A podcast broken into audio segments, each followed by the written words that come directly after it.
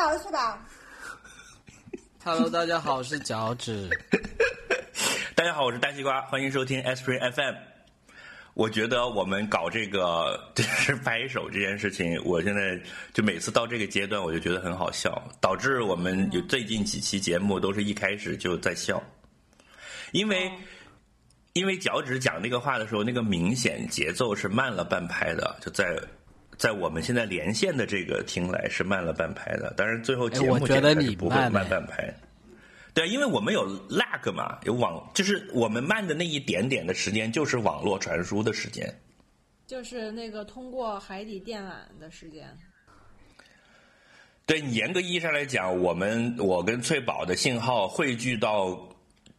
北京的城域网，然后要出去，然后有一个出口会有个国际局交换，然后从海底电缆可能中间还不会直接到达尔文，中间肯定还有几跳，就是比如说先到了香港，香港又连到哪里，又跳一下，然后达尔文肯定还不是一个上岸的点，它还有一个主要的数据中心，然后再折回来。对的，要去到阿德莱德，就已经快到南极那里了。就这么老大的劲，搞了这么多 infrastructure，就是为了让我们能够录这种屁音。感觉好像比诈尸也没有好多少。所以 就欢迎收听我们的屁音放送，是吗？来，今天我们要放什么屁来？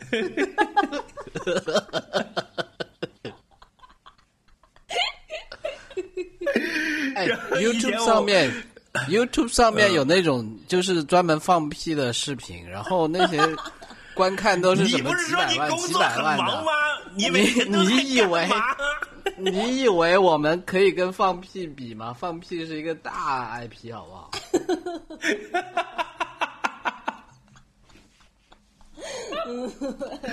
连自称屁音的资格都已经没有了吗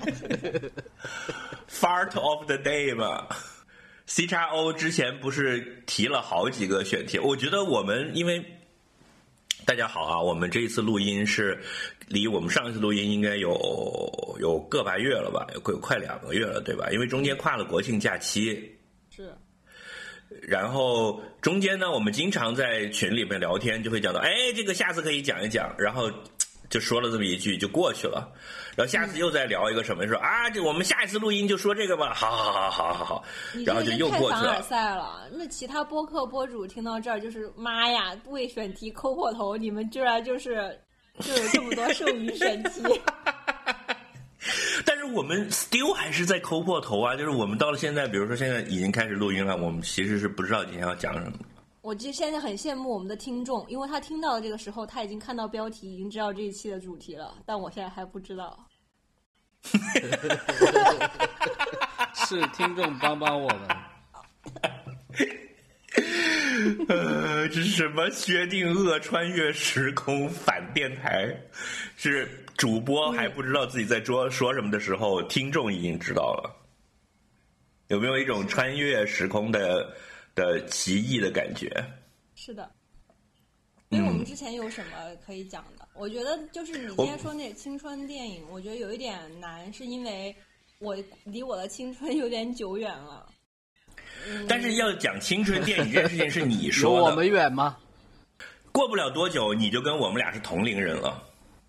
嗯，是，我是这个意思。所以就是我现在看我的青春，感觉跟我还就是感觉他跟我隔了五个阶段，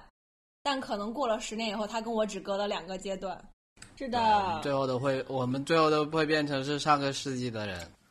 对，就像你看，脚趾比我大个两岁三岁嘛。如果我们两个是小学生的话，他在六年级的时候，我是三年级的，他是可以就是欺负我的必。须仰视的是吧？可以跟你收保护费。他是大哥，比我高两个年级啊，我觉得我肯定打不过他。但到现在，就是我们两个就是基本上是一样的了。所以再过个一段时间，就是就我觉得现在其实已经差不多了，就翠宝已经是我们同龄人了。是的，就就嗯，两个老坑，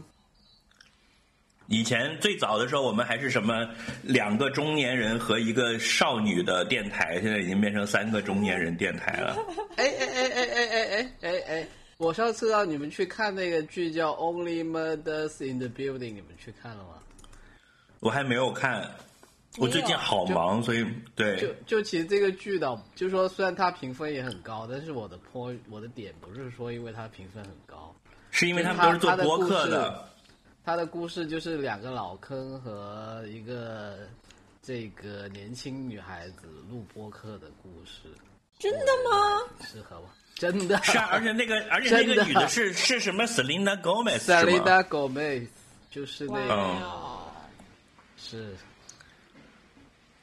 那个长得怪怪的一个，就是奇奇怪怪的。我第一次知道 Selena Gomez 是我有一个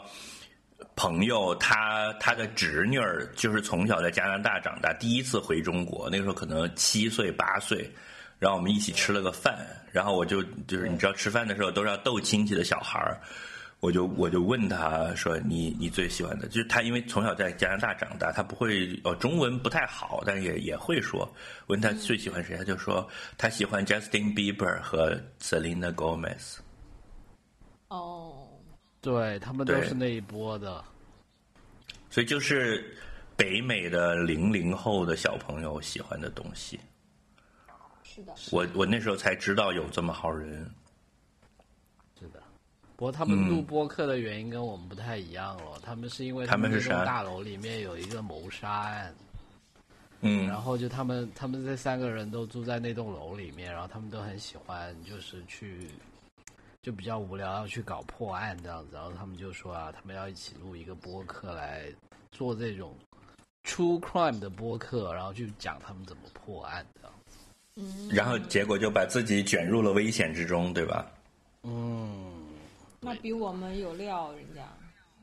我们也因为录播客也卷入了一些危险之中，譬如什么？就经常你看，我们也被删过好几期节目呀。真的 啊？对啊我真，的不知道。对的，对的，对的。你你的岁月静好，是因为有人为你负重前行。哦，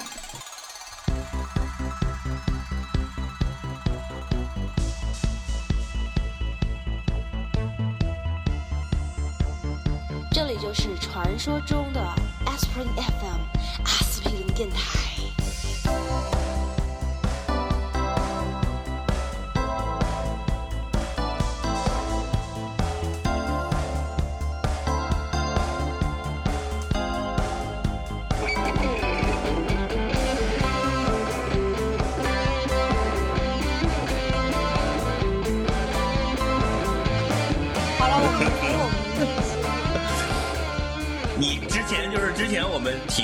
有一有一次说要录要讲游乐场相关的事情，啊，因为当时讲过了讲过了，不是那个讲过了，录好了，你没有剪。有些人没剪。哦。还有意思是说，还好我跟你不在一栋楼里，不然我会想去谋杀你。还有什么？还有还有还有那个想讲青春片是你你起的头但是呢，青春对青春片这个话题，你可能觉得我们讲不了青春片，因为没有做准备，因为你至少要把、嗯。呃回去翻一下记录，就是你看过的牛逼的青春片，你要扫一下。是。但是我觉得你那个起源是可以讲一下的，就是那个音乐这个片，吗？对，我觉得这个很有可能，大概率是我今年也最喜欢的一个电影了。虽然它只有七十分钟，哦，是啊，对，所以所以我觉得至少吹它吹个十五二十分钟是 是吹的。有一种对付工作的那种心态在录播课，怎么回事？不是，不是这个对付心态先吹，10是说那个在吹。如果因为我尝试着要去跟别人这这这一个钟的加钟就加完了是吧？不是，是因为这个片的好处，你要把它讲清楚，是要花那么长时间的。哦，那是因为我我那天看完之后就跟你一样，就很激动，然后我不是啊发朋友圈，然后下面还有人给我留言说你用了好多叹号这样。不像你的，但是来，对，然后我你你知道我这种安利狂魔的安利狂魔的属性，就是我如果看了一个片我很喜欢，我就会使劲跟我所有朋友推荐，对吧？嗯，是的，是。那是，你知道我有很多朋友呢，对我这一点是是就是他们会用冷脸来来对我，就是我说啊，你快去看这个好，然后过了七十分钟我就去问你看了没有，然后说我还没有，嗯，然后那你就要想办法把这个东西说的更加的吸引，是的。就是你要讲到一个所有人他感兴听完，他趣的点，立马现在放下手上所有的事情，开始去看这个片。这去看，对，这是一个非常有技术含量的活儿，因为我是我现在做不到的。比如说我我推荐了很多人，就到现在他们没有一个像那天我们俩在群里那么激动的反应。哇操，这个牛！我的天哪，我的眼泪都要飙出来了！我现在正在人一边在跟你打字，我现在就坐在沙发上正在哭。默默流泪。真的，那个电影看完了，我就是躺倒，看完了以后我就躺倒，然后就默默的躺着，然后就开始流泪，不是开始就是继续流泪。对，就我我完全一模一样的反应。但你想象一下，就在我们俩在群里这样鬼叫的时候，脚趾是什么想法？脚趾是就脚趾就很冷静的说：“就是哦，行，那那我回头去看一下。中饭”去对，但他他然后说我去把中饭对他也没有马上去看。对，对，然后他可能搞个过个三五天才找时间去看，因为他可能当天没有一个，他不在一个看这而个的摸而且有一个我最近喜欢的电视剧，最后大结局了。结果我有一个好朋友，他居然说他上班的时候午休在办公室坐着看，然后我就说你坐着看不会爆哭吗？会影响你的体验吗？对，然后他就说没有啊，我因为在办公室，所以就是因此可以就不用大哭。然后我就觉得简直就是浪费和亵渎，但我没有说，我就说哦好的。然后我就说这集我看了爆你要留到节目上来说，对，我要让所有人都知道。This is very serious。我也想要对所以谋杀别人。是因为如果你很热情的向别人推荐一个东西呢啊，就是如果人家没有很认可，其实你会很失望，对吧？你也希望是那种就是大家手拉着手一起在那跳着啊，真的我也觉得好棒啊，这样子。但其实这个概率真的不高的。是啊，而且你就是有时候我会压着我身边的人，就是强迫他们看，然后他们拿摁头安利嘛。对对对对对。对啊，传说中的摁头安利。对，啊，而且最可气的是，你已经把人摁在沙发上了，然后把电视打开说你现在就看，然后说我想喝茶，你看我去给你倒茶。对，然后等你把茶放在这，一边在看你，一边在观察他的表情，然后你会发现他明显心不在焉，他眼睛在往别处瞟，呃，或者就是他手机亮了一下，他或者是人家很努力的看，他并没有就是你的那种感同身受，也会也会有啦，就是对，但但是你反过来想啊，如果有一个人这样对我，我其实我也压力很大。我说你你你等我有我有心情的时候再看好不好？对对对你不要这样你不要这样摁头安利好不好？就是强扭的瓜不甜，对，是的，所以这个东西只能看缘分。对，所以另外一种 turns out 得到一个好的结果就是，我推荐给你一个东西，你不以为然。就这个事儿在在我们三个之间发生过很多次。发生。对，然后过了四年，你知道吗？还还不能释运会怀，都开完了，不是有一天这个人突然跳出来了，我操！我刚刚看了一个啥啥啥，好牛逼啊！然后就把聊天记录翻出来说，你看，这是四年前我跟你讲的。我要说一个，我要说一你当时个鲜没有看鲜活的案鲜活的案例，就是《绝美之城》。我这个假期在 你终于看了，好牛逼啊但是我我是有自知之明的，我就不敢跟你们两个讲，你们知道吗？只能偷偷在豆瓣上发动态。对，但是你的动态我看见了，我很想在下面说，你怎么才看？但我也忍住了，嗯，好好歹也是我们台推对，所以绝美之城怎么样？就是我操，好牛逼啊！牛逼死了，牛逼炸了！他两个多小时没有本台主播就是有限的词汇量已经全部用完了，你就打算用这几个词说二十分钟是吧？说我们对大西瓜，说我们觉得可以吹二十分钟，表示怀疑。绝绝美之城，啊说实话，我有点忘了我们当时节目里面你们两个怎么推的。我记得脚趾不止在一期节目里面，也不只是在就是某一个短的时间里面推荐过，应该是重复的多年的讲过。但是我真的就是一点印象都没有，就是因为那个导演他连续好几个都很牛逼，先是那个叫做《年轻气盛》（Youth），然后是《绝美之城》，然后他又拍了那个的《Young Pop》，都很屌哦、对对对，是的。啊。然后，然后呃我所以其实我看的时候也是一个 fresh eye，就是我并不知道这里面有任何的，我并不知道，就是我只我只有一个印象是你推荐过很多年了，但是我已经完全忘记了那个推荐语和就是你们有对对他的 comment。没有问题，我们的语言都是苍白的。是的，我觉得对面对真正牛逼的影视作品和音乐就是这样的，你的感觉就是我们的语言都是苍白的。不要听我说，你去看，你现在就去看。对啊，就如果听我的说就够了，那你要看这部电影干什么？就是是的，所以我们我们要做的就是，只是把那个把别人想看这个东西的兴趣给给提起来，植入在你的脑海里。是，啊其实并不用 comment 是吧它它是怎么我们就是《盗梦空间》《盗梦小队》。你看，就是我们通过多年的安利，就把“绝美之城”这四个字放在了翠宝的脑海里面，是吧？是的，是的，是的嗯。，就你看了，你觉得就是你觉得好哎在哪，里呢？我我我我看了你们说的那个那那部片叫什么？我我们到底音乐音乐音乐，嗯，然后就你你就我觉得并没有那么感动，对吧？我我我觉得很好，是很好，就是推荐大家都看，但我没有哭了。，what？你的心是石头做的吗？没有被鼓舞住这个不。OK，这个非常不 OK 啊。是我我确实泪点很很很很难捉摸。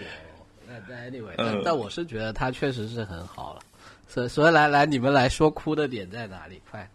我觉得很难形容，就是我我跟你讲，我第一次开始鼻头酸，就是有哭的，就是剧情根本都还没有到高潮，就是到那个他们乐队还在街上发发传单那一那一段，那个古美术乐队在、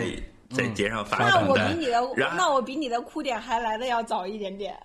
还要早啊！我觉得我已经是一个哭点早的人了。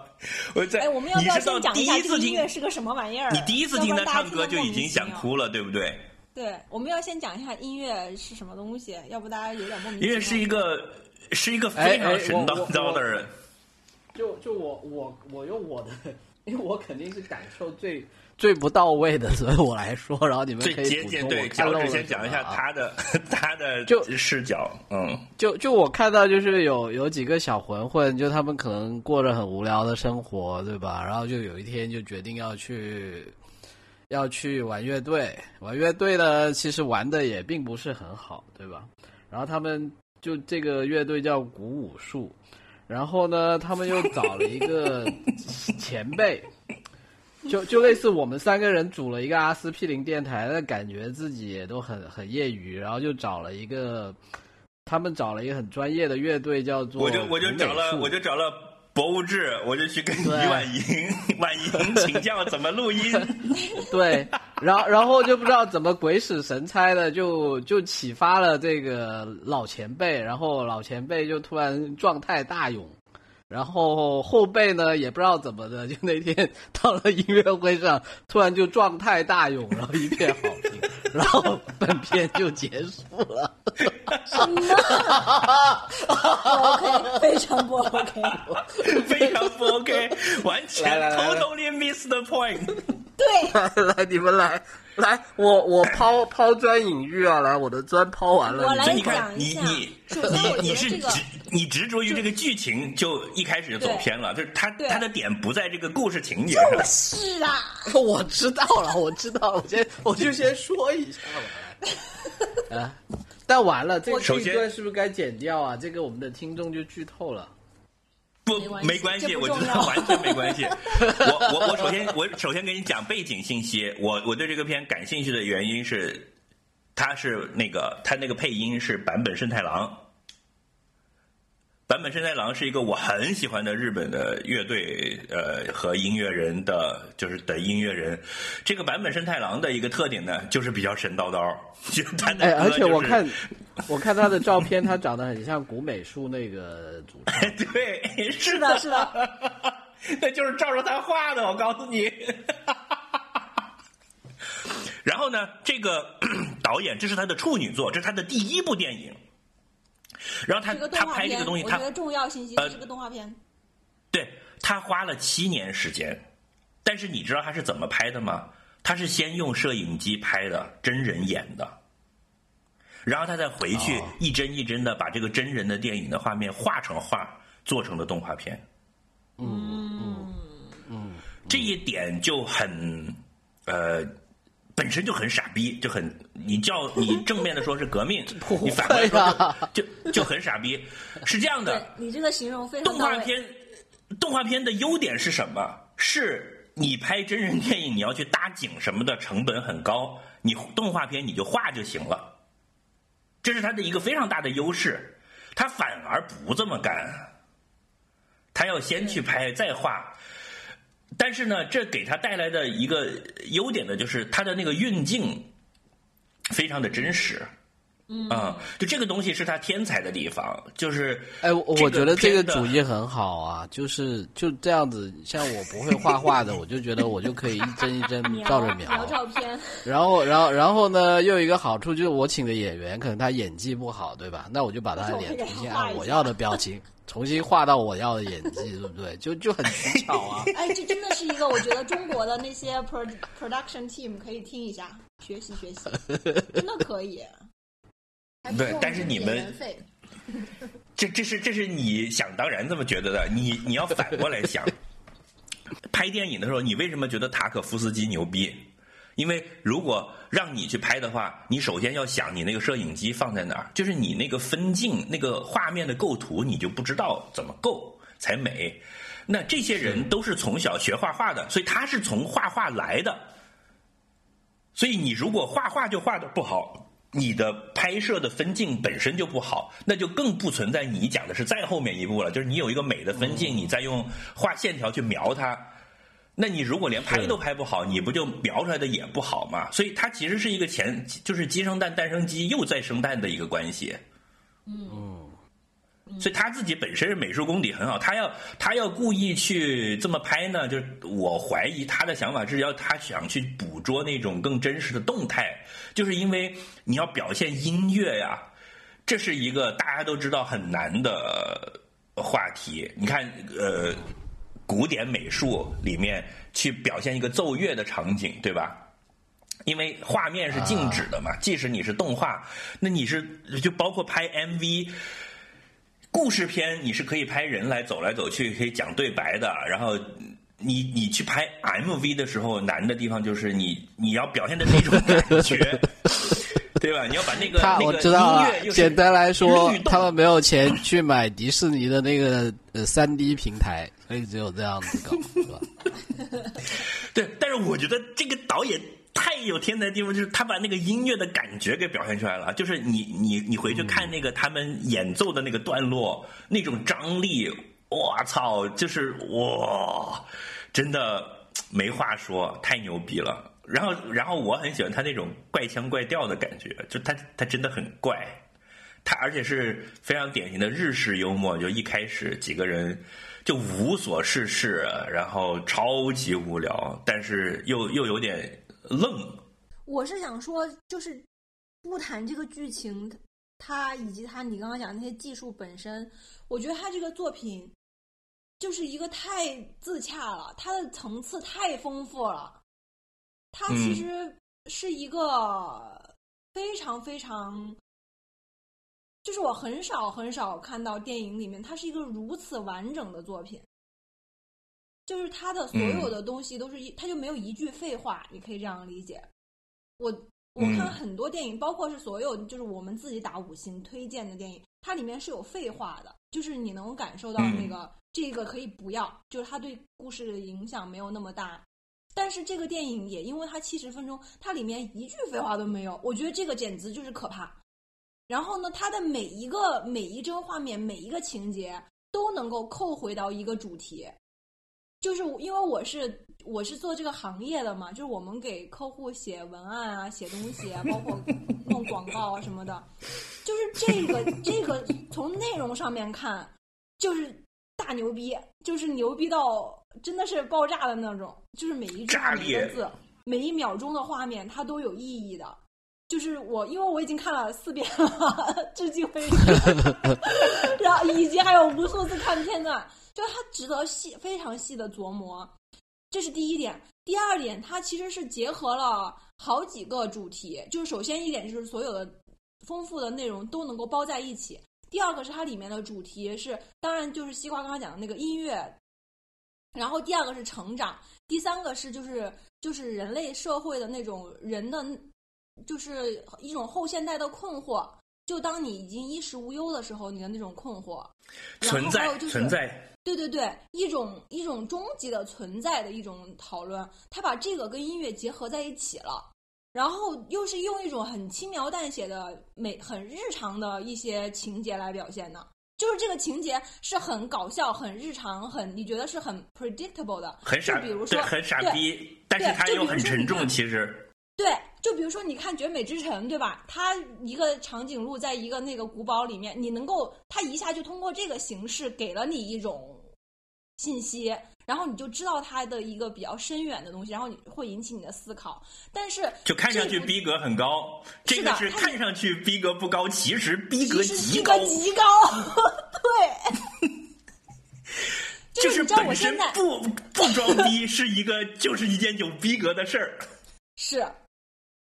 就是他从就在在在就是第这是第三层，第四层就是你刚刚讲的那个，就是他自己的一个制作制作形式，就是连这个东西都是跟他要讲的故事是自洽的，就是对就是这一切都是就是如此的行云流水。然后我现其实后来就是我第一遍看其实没有那么的 get 到，但是第二遍其实我看的时候就是那个呃另外那个竹丸竹是叫丸竹还是竹丸高中的？丸竹高中吧，就就是就是另外那个高中学校吧？对他们要就全部留着鸡的对对对冠头的那那对对对对对，那个就是朋克嘛不，良，对他们是搞朋克的。没有，他们不是搞朋克的，就是他们每次出场的时候是朋克的那个吉他的那种声音。然后，anyway，就是他们的有一个情节是他们去那儿等他来打架，然后呢，结果就是就是水产店的上夜班的打工的人来说，你们是也来水产店打工。就那个情节真的好好笑，但是好真实。但是其实你可以看到，它其实是一种映射，就是一个学校的小混混，他未来他他未来会成什么样，其实大家都知道，观众也知道，就是那个混混本身也知道，这个社会也知道，就是，但是就是如果古古武术他们没有去做这个事情，他的生活是他的生活轨道是确定的，而且是无聊的，是可悲的。就是，但是这个东西他没有那样跟你说，他就用一个搞笑的情节跟你说。哎呀，我现在讲到我都要哭了，我真的觉得哇塞，真的因为因为青年人的那种青春热血和热爱，他必须要有一个出口的，就是在他们发现可以搞音乐这件事情之前，他们在搞的是什么？他们在学校的时候打架，他他们在学校的时候打的是格斗游戏，你注意到了吗？他们玩的那个游戏机是土星，他们一直在打一个格斗游戏，然后他们每天做的事情就是找别人来打架，然后他组乐队想到的第一个名字是古武术，对，就他原来的那个 passion 是在武术上的，就是人要变强，要要修行。后来发现音乐更加的，就是就这个东西很戳中我，因为每一个小男孩在长大的过程中都迷过功夫，都都想搞乐队。我到现在也想搞乐队。我看到他们搞乐队，我的第一个想法就是就是想要去搞乐队。嗯，然后就是刚刚讲的这整个 overall 的牛逼之处，然后就是那个古美术，古美术每一次唱歌我都哭了，就是从第一次开始我就，然后就不是那那里那里其实有一点给你。呃，一种惊喜的感觉，就是你因为其他的事情，前面所有的事儿都铺的很傻逼嘛。是的，是的，就都是那种。然后还有特别还有一个，对对对，还有一个就是他那个他们第一次，他们每次表演都是比前一个技术也进步，然后那个呃内容也进步嘛。所以他第一次的时候，就是那个技术其实挺粗糙的，就是那个粗糙。让你就是觉得是恰到好处，就他不是给你播了，就是是一个真的是一个高中生能够唱出来的那种水平，然后他又把它配上了那个电风扇的那种音那种效果，然后又是一个特别典型的日本民谣，就是那，就是你就我操，就是你就一下就能够能够就是能够 get 到那个那个作者想要表达的是什么，就觉得太不是真的你你你你说的是古美术的音乐吗？对呀。我想到了宋冬野，我对我以为说的是古武术的音乐，因为古武术的音乐从头到尾没有变过，就是哦，他们的 音乐变过，他们的特别牛逼。不，他们的音乐每，因为我现在已经看了四遍以上，而且每次他们的演出我都 在加强看。他们的音乐，他们的音乐也是每一次都不一样，然后每一次都有更丰富一点。当然，这个就是因为我是已经看了四遍了啊，就是你前你看一遍或者两遍，肯定还没有那个感觉。但 anyway 啊，就是古古美术的那个，就是他们就是 他那个叫什么森森下，就是反正他那个主唱吧，他他的每一次的演出，以及他后来去去他家里嘛，开始我以为是在 CD 店，然后后来说是在他家，然后就是他每一次就是。就怎么说呢？我在这个我在这个电影里面，他的所有的角色我都能看到我自己，所以就觉得特别特别的。因为你看有的其他的电影的时候，你是不会感觉到，就有有一些其他电影你看到的时候，你会觉得说，哦，就有在某一些情节、某一些角色上面，你可以看到自己嘛。但是在这个电影里面，就是每一个角色的每一个情节，你都能看到自己，就是真的很厉害。嗯，对，有道理。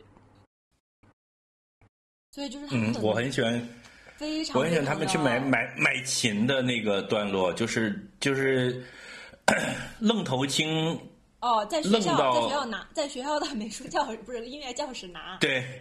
连着是啥都不知道。对，真 是太屌了。关键是能拎得动就行。还有一个就是他们他们录音了以后，还有就是他们录音了以后，然后就说我不想玩了。然后那个我也觉得太真实。对对，太牛逼了。呃，总之就是就是有有好几个地方，有好几个地方是让让我感觉到，就是说。这个剧情剧情是你无法预测的，就你到了以为他们要开始热血了的时候，他就我不想玩了。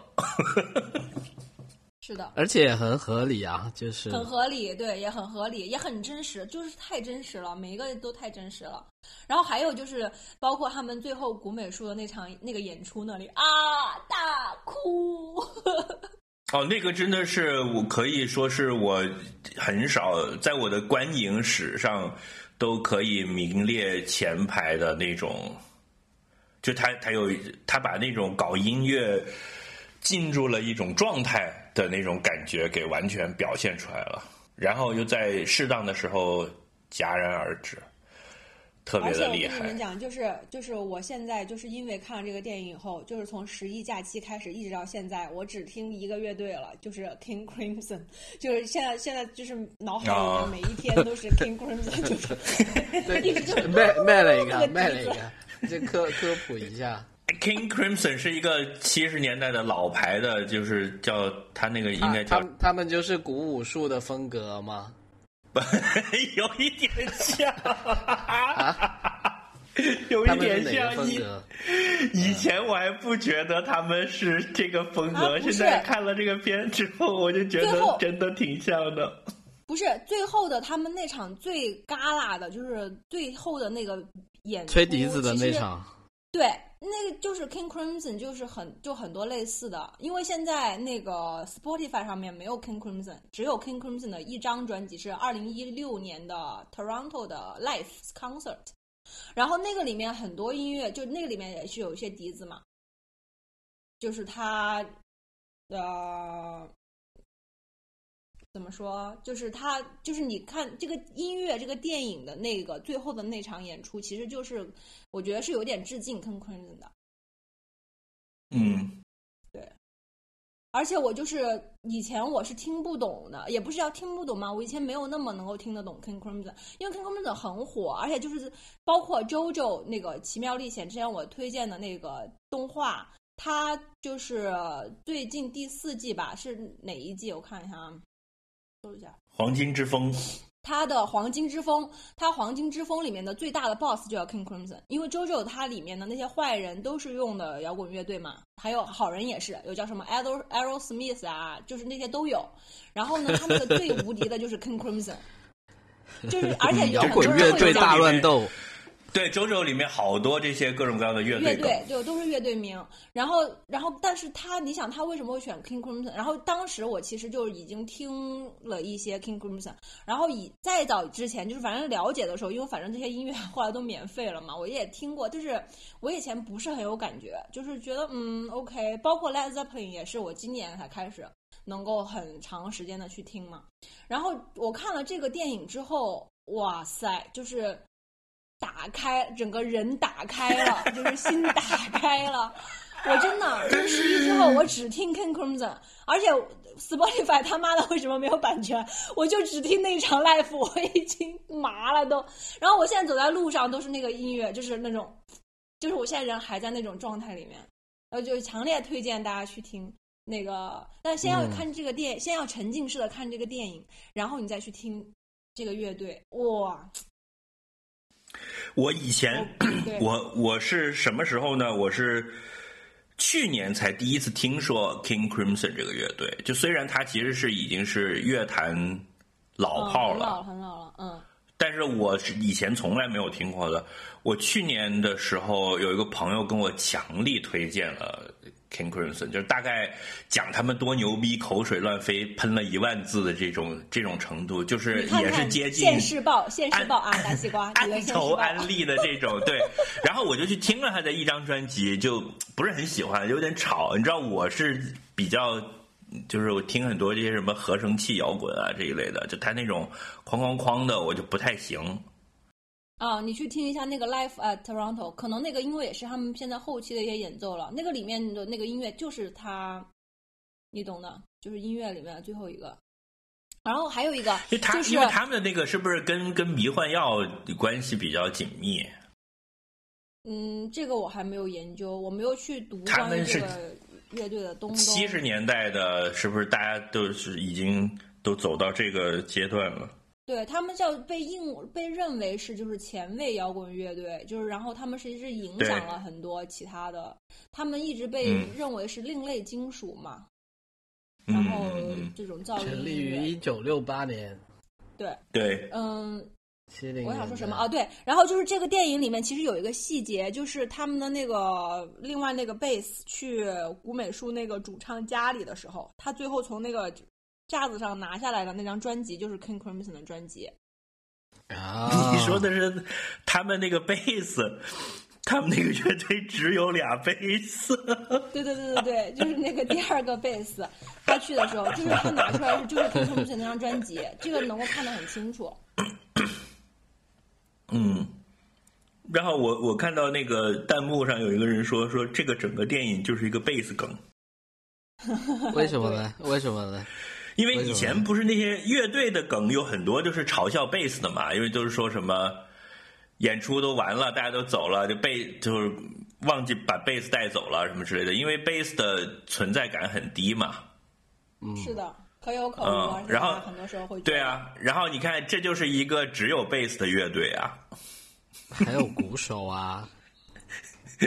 对，只有然两把然后然后主主唱主唱一直都没有上过台，对不对？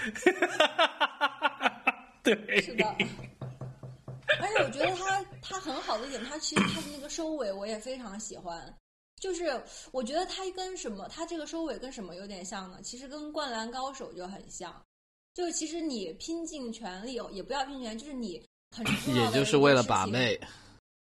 也不一也不是为了把妹，就是你最后的那个终结 是吗也是对。首先第一个有把妹的那个成分，第二个就是那个有那个你的终结其实是一个很小的一件事情，因为《灌篮高手》他们最后那个比赛也是，就是其实止步于什么什么都没有进全国的前多少名嘛，就其实他们也是一个就是一个县的高中，就你放到因为对一个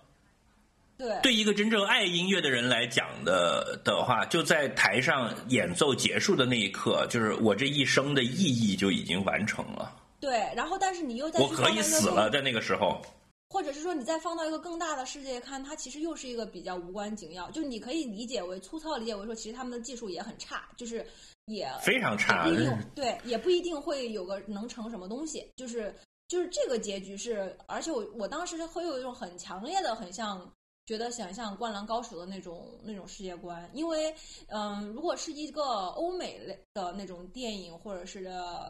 比较想要去讲宏大主题的时候，它肯定是一个你要跟一个世界都要毁灭了，对吧？你要去做一个什么事情，或者你在一个世界级的舞台上，你怎么怎么样去磨练技术。但这个不是，它其实是一个很很日常、很日常的，就还是一样，就是我刚刚说的那个，就是我感觉跟我自己特别能够 relate，就仿佛是我自己在参加一个什么曲线的比赛，就是 that's it。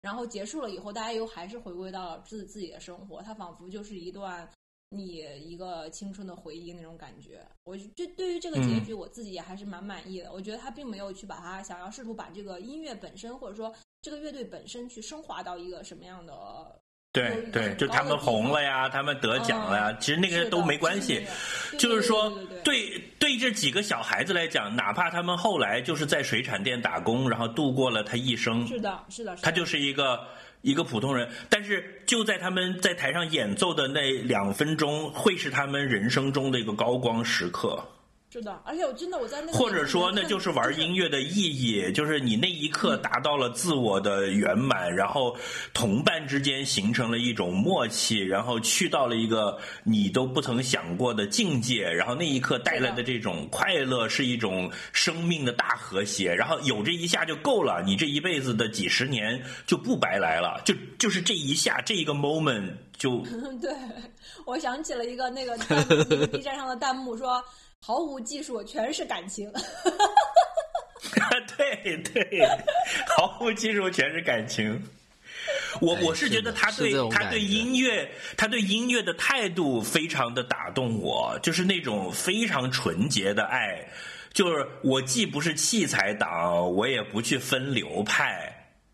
是的，我也不讲说我要玩什么啊，你们你你重金属是垃圾，朋克才最屌，没有这些东西。他连他不要说分能分清这些流派了，他他妈连那个乐器叫啥都不知道，对对，他就是拿那个玩意儿弄个响，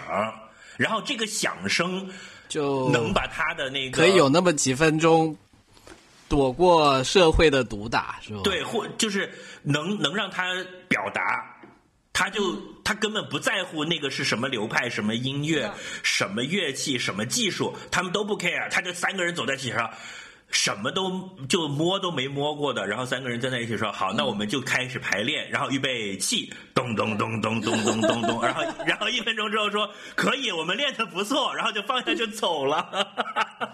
就也没有什么刻苦训练。我一开始会以为说他们先练，然后发现这也不会那也不会，然后就开始一点一点的学，根本没有。他搞一下就觉得哎挺屌，然后第二天就说去参加比赛，好，他们就敢这样就去哦。就是太他妈愣了，愣到了极点。但是，但他那个东西真的能打动你，这就这就是最神奇的地方。是的，而且我觉得他其实他的故事性跟这个音乐选择本身也是那种高度的契合，就从里面你能够听出来那种被压抑的愤怒，因为他本身都是一个很平静的人嘛，这两个乐队都是这样子的，但其实你能够看出他深层次那些，就对这全是感情的疑惑和愤怒，就是就真的真的都是爆发出来了，就是非常的，嗯，让你觉得怎么说呢？就是感觉一个普通人的那种情绪能够得到一种极致的释放，我觉得是这种感觉，就仿佛是他的音乐是一个可以配生死时时速零零七这种追车场面的，但其实他的生活其实又是很平静的，那只是他的一种他自己的一种要爆发的情感，就是那种那种对比也会让你觉得非常非常的奇妙。然后他音乐嗯选择其实里面。古美术之前唱的那个 folk 就跟他们的那几个人设就是高度重合，妈呀，就简直就是。然后后面他又他的情感，就是因为你可以看到他为什么会那次就是那个什么，因为他就就是没有人 care，没有人在乎这个音乐节，没有人在乎想要去听，所以他一开始有了一个他不再平静，然后你就会看到他不再平静之后有一个什么样的表达，然后他在这次表达之后，他又把他自己乐队的一个整个 style 和他自己的 style 都升华，但这升华过程中失败了，他又怎么样？然后后面又升华，就啊，你很难想象说，我刚刚讲的这一大堆个每一个人每一个细节，它都发生在七十分钟里面，就觉得哇塞，太妙了，简直就是没有别的说的，就是牛逼炸了，就是。我还要今天讲完了，我立刻要再去看一遍。我还要我还要吹他的作画，嗯，好，就是好，继续啊吹。啊，来来来来，就是那个这个电影，你一开始你看到那个海报的时候，你觉得是，甚至是像那种怎么说呢？蜡笔小新，都不是认真画的那种，就那个人物的线条，然后全部都很丑。你看他，他人所有的人的那个眼睛，一共只有两种眼睛，就是当有很多人物在同一个画面的时候，你去看，只有两种眼睛，一种是一根线一个点，一种是两根线交叉中间一个点，嗯，是。就他有一种那种笨笨的感觉。人物的眼睛，我觉得是，如果如果是一个听了我们吹了如此之牛的人再去看的时候，他会觉得说，嗯，就这，就是最开始就这，嗯，对，一定是就这。嗯，但是我我觉得最好还是大家听之前先去看，因为听我们讲了这些，就会有很多预设，就是你要在没有任何，呃推这个预设的前提下去看，可能会有每个人有自己的发现吧。嗯嗯，我再看的时候，就会发现它里面的很多场景真的画的非常的美，就是那种单独截屏出来可以当壁纸的那种，是的，非常的美好，然后又又充满了感情。他他是花了很多笔墨在描绘这个环境，让你很有这个投投入感。但他人物呢，嗯，对，但他的人物他就用他就像你说的，他就很简单，很简单。但我觉得有一个好处吧，他就是把他只要把这些什么表情啊、心理变化画出来就行了，就你反而不会太在意他这个人长什么样，就让你很亲近嘛，就相当于是一个模子，你可以把这个模子套到任何你想套到的人上面去，我觉得是吧？嗯，他那些场景是实拍的，是照自己先拍了照片，然后描出来的。我哎，我想说嗯什么？我想哦，我刚刚忽然想到一个，就是我们之前讨论的那个关于文化 culture reference，就是我觉得看看了这部电影，你就会有答案了，你就会觉得在牛逼的作品面前，culture reference 真的是一个它最最最最次要的优点，嗯。因为它这个里面有很多很多的音乐 culture reference，包括像那个 Abbey Road，过马路，嗯过马路我觉得最明显就一开始然后他们对对对，然后还有就是听音乐里面有很多就是那个 Led Zeppelin 啊，一些很多音乐的一些梗，然后啊，对，有一个飞嗯艇着火了。是的，就是它这里面的 reference 是很多很多的，但是这些都已经很不重要了，它已经是最次要的一个东西了。嗯，豆瓣上有个帖子，不是把他那个画里面的所有的东西都是指的是啥都摘出来了吗？嗯，就可能有十几个乐队的唱片封面在里面。是的，而且我还有一个就是我发现那个我后来最后一次看的时候发现了，就是第一次他走路去上学走过的和他最后吹笛子走过的有很多场景是一一样的，就是嗯那个上楼梯，还有一个就是路过了一个古庙，就是嗯一些那种日本小县城的那些地方。嗯，就一个典型的日本的小城市的街景，就是也不嗯大，他们就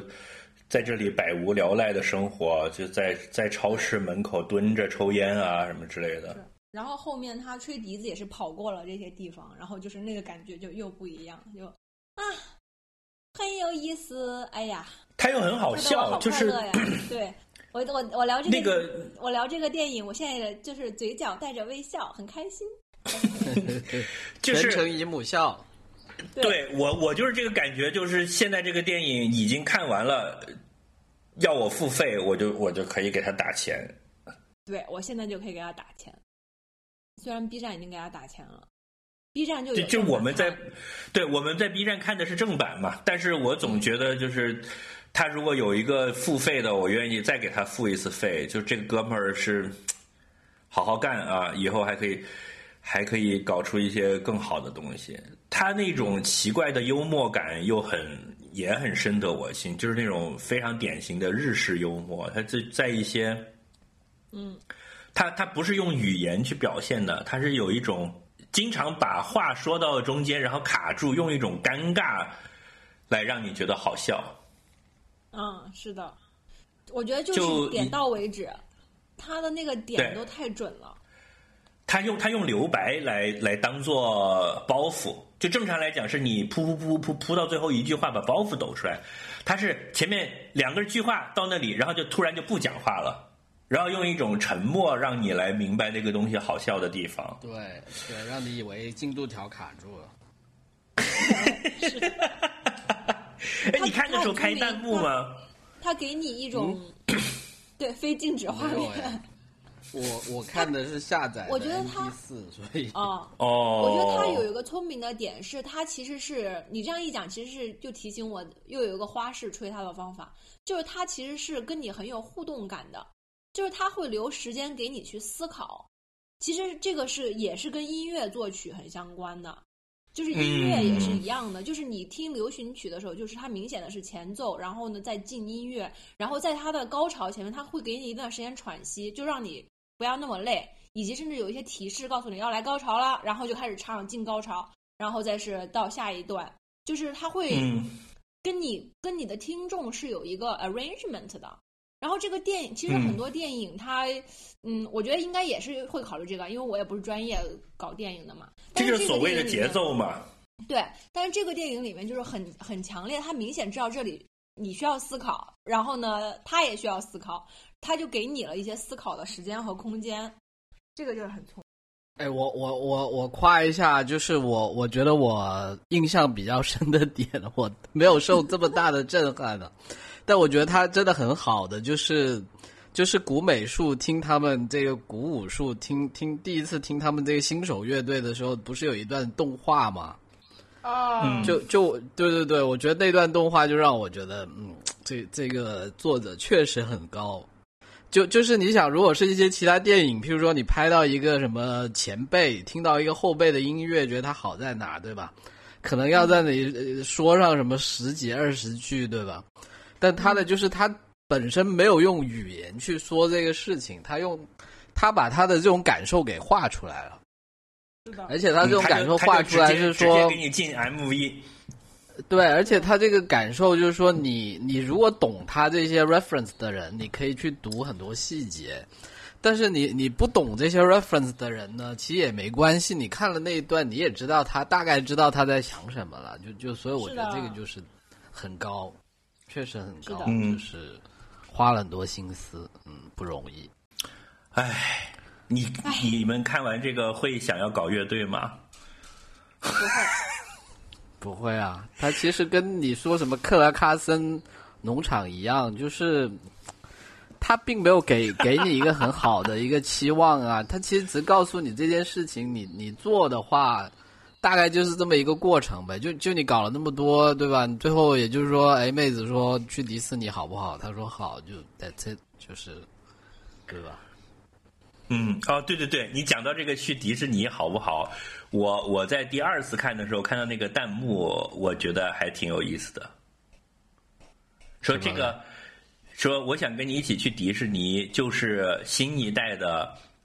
今的今天晚上的月色很美。